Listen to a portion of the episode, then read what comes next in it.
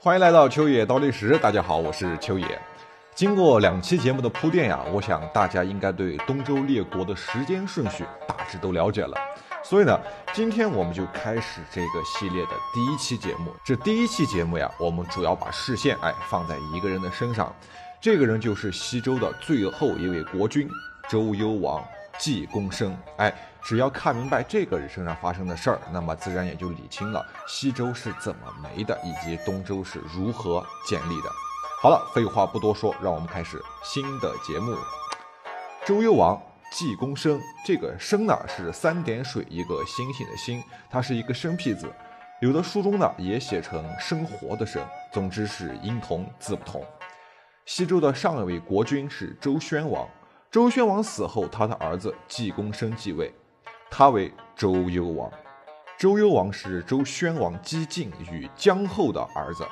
干宝的《搜神记》中记载，季公生生于周幽王三十三年，也就是公元前七百九十五年。周宣王在位时期便已经将季公生立为太子了。周宣王四十六年，也就是公元前七百八十二年，季公生的父亲周宣王去世，季公生继位，是为周幽王。周幽王继位以后，立妃子申后为王后。哎，身后所生的孩子季就，哎，被周幽王立为了太子。这一切啊，都显得是有条不紊。但是到了周幽王二年，也就是公元前七百八十年，发生了多起严重的自然灾害。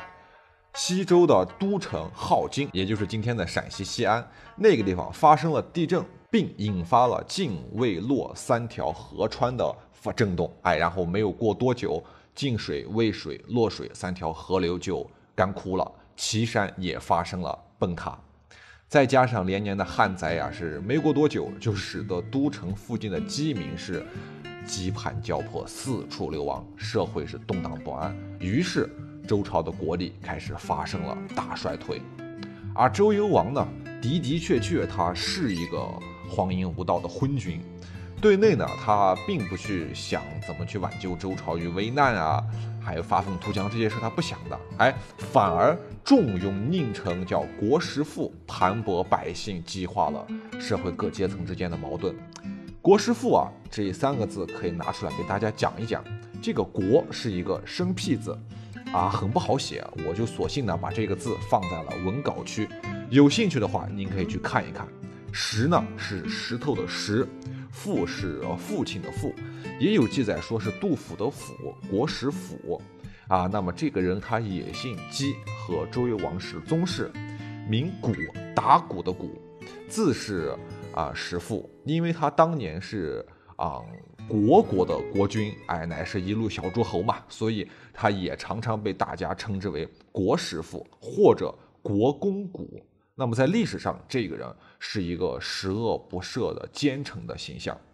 再说对外啊，对外呢，周幽王是攻伐西戎，结果大败而归。就在这样内忧外患的大环境下，有一个叫做宝相的大臣，哎，上书劝谏周幽王要整顿吏治，暂停对外的战争，然后休养生息，先把眼前的困难先渡过去。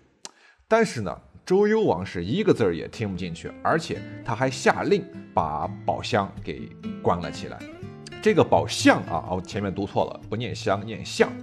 宝相在监狱里被关了整整三年时期，但是宝相乃是宝族人的族长，他被抓了起来，那啊，宝族人就是群龙无首了嘛。所以他们是千方百计，想尽一切办法要把宝相给救出来。哎，怎么办呢？这个时候，有人告诉他们说，周幽王好美色，此时呀正在下令啊广征天下美女入宫呢。于是听到了这个消息，保家人就借此机会是到处去寻访美女。哎，果不其然，在宝城内找到了一名四姓的女子，哎，然后教其唱跳 rap，并把她打扮起来，献于周幽王，啊，替宝相给赎罪嘛。那么这个女人就是后来闻名于中华历史两千多年，周幽王为博女人一笑，是不惜烽火戏诸侯的那个女主冷面美女褒姒。哎，见了褒姒，周幽王见了褒姒啊，那是惊为天人，非常的喜爱。马上要立褒姒为妃，同时呢，也把宝相给释放了。我们说说周幽王啊，当时的他得到了褒姒以后，已经是一个半大老头了，而褒姒又是年轻貌美嘛，自然而然的，你看周幽王怎么看怎么别扭。但周幽王他自己呢，却是怎么都想不明白呀。再说说褒姒啊。周幽王自从得了褒姒以后，对他十分宠爱，从此就基本上没有怎么管理过朝政了，一味的就过自己的小日子，是吧？这个褒姒啊，她虽然生得是艳如桃李嘛，但是性格却是那种冷若冰霜的感觉。自打进宫以来，没笑过一次。哎，周幽王呢，为了博褒姒开心一笑啊，那是不惜想尽了一切办法。可是褒姒是终日不笑，就不为你所动。那么为此，周幽王就是啊悬赏求计啊，谁能引得褒姒一笑，赏金千两。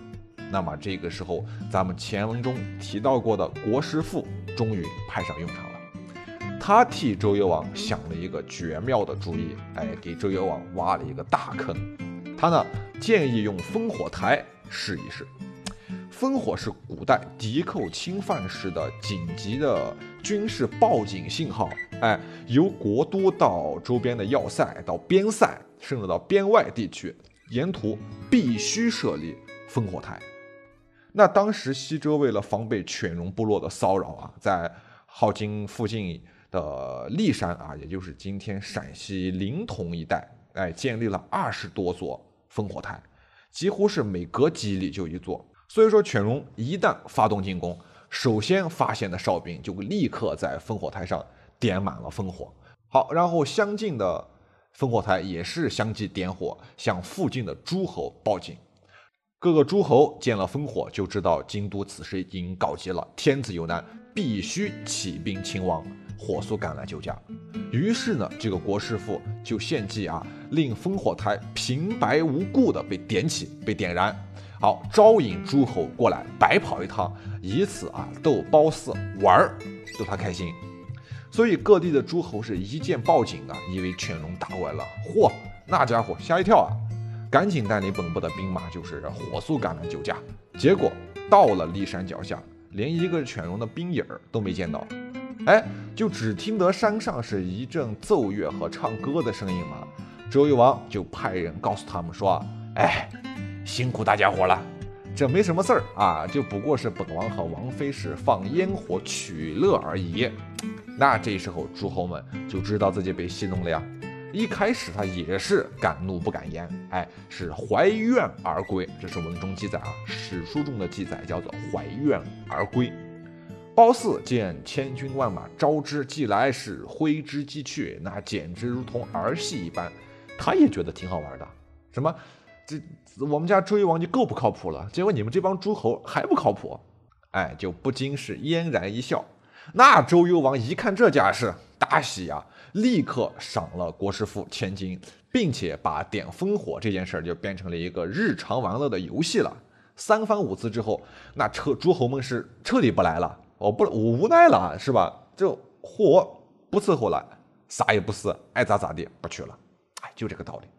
所以不仅如此啊，周幽王在废除了原本是他发妻的皇后啊，皇后的儿子呢，也就是当朝的太子季就，为了表达自己的不满嘛，就上书去跟周幽王去理论。因此呢，他也被周幽王废除了原来的太子之位，哎，将他和皇后就赶去了冷宫。那当时呢，朝中是有非常多的大臣上书劝谏的，哎。幽王是一怒之下告诉大臣们：“不管你是谁，再去劝谏就剥夺大臣的位置，并且要诛九族。”那么大臣们为了保护住自己的脑袋和官位，哎，也就只能是敢怒不敢言。在周幽王废除了自己原本的皇后之后呢，立马就立了褒姒为新的皇后。他的前皇后申后本来是别国的公主啊，是申国的公主。于是申后就带着他的儿子季就一起逃回了他们的母国。哎，知道申后和季就跑了后，哎，幽王非常的生气，他下令废除了嗯申后的父亲申侯的爵位，并且要准备出兵攻伐他。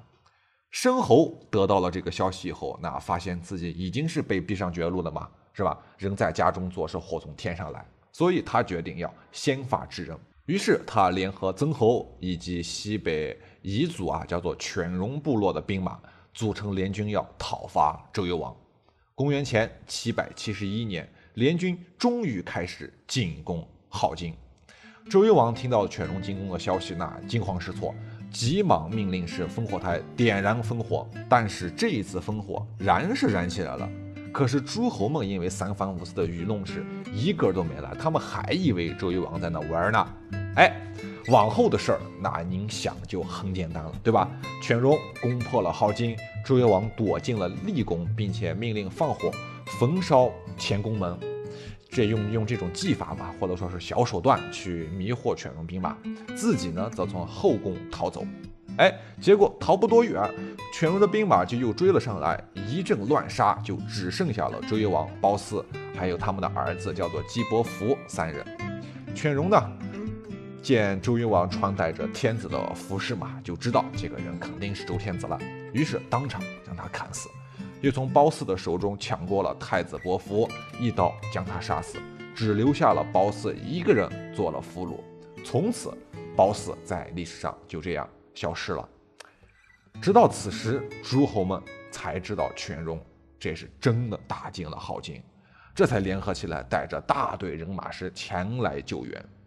犬戎其实也不傻啊。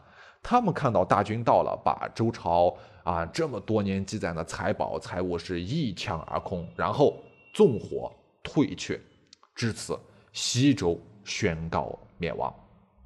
嘿 嘿，怎么样？是不是颇具戏剧性呢？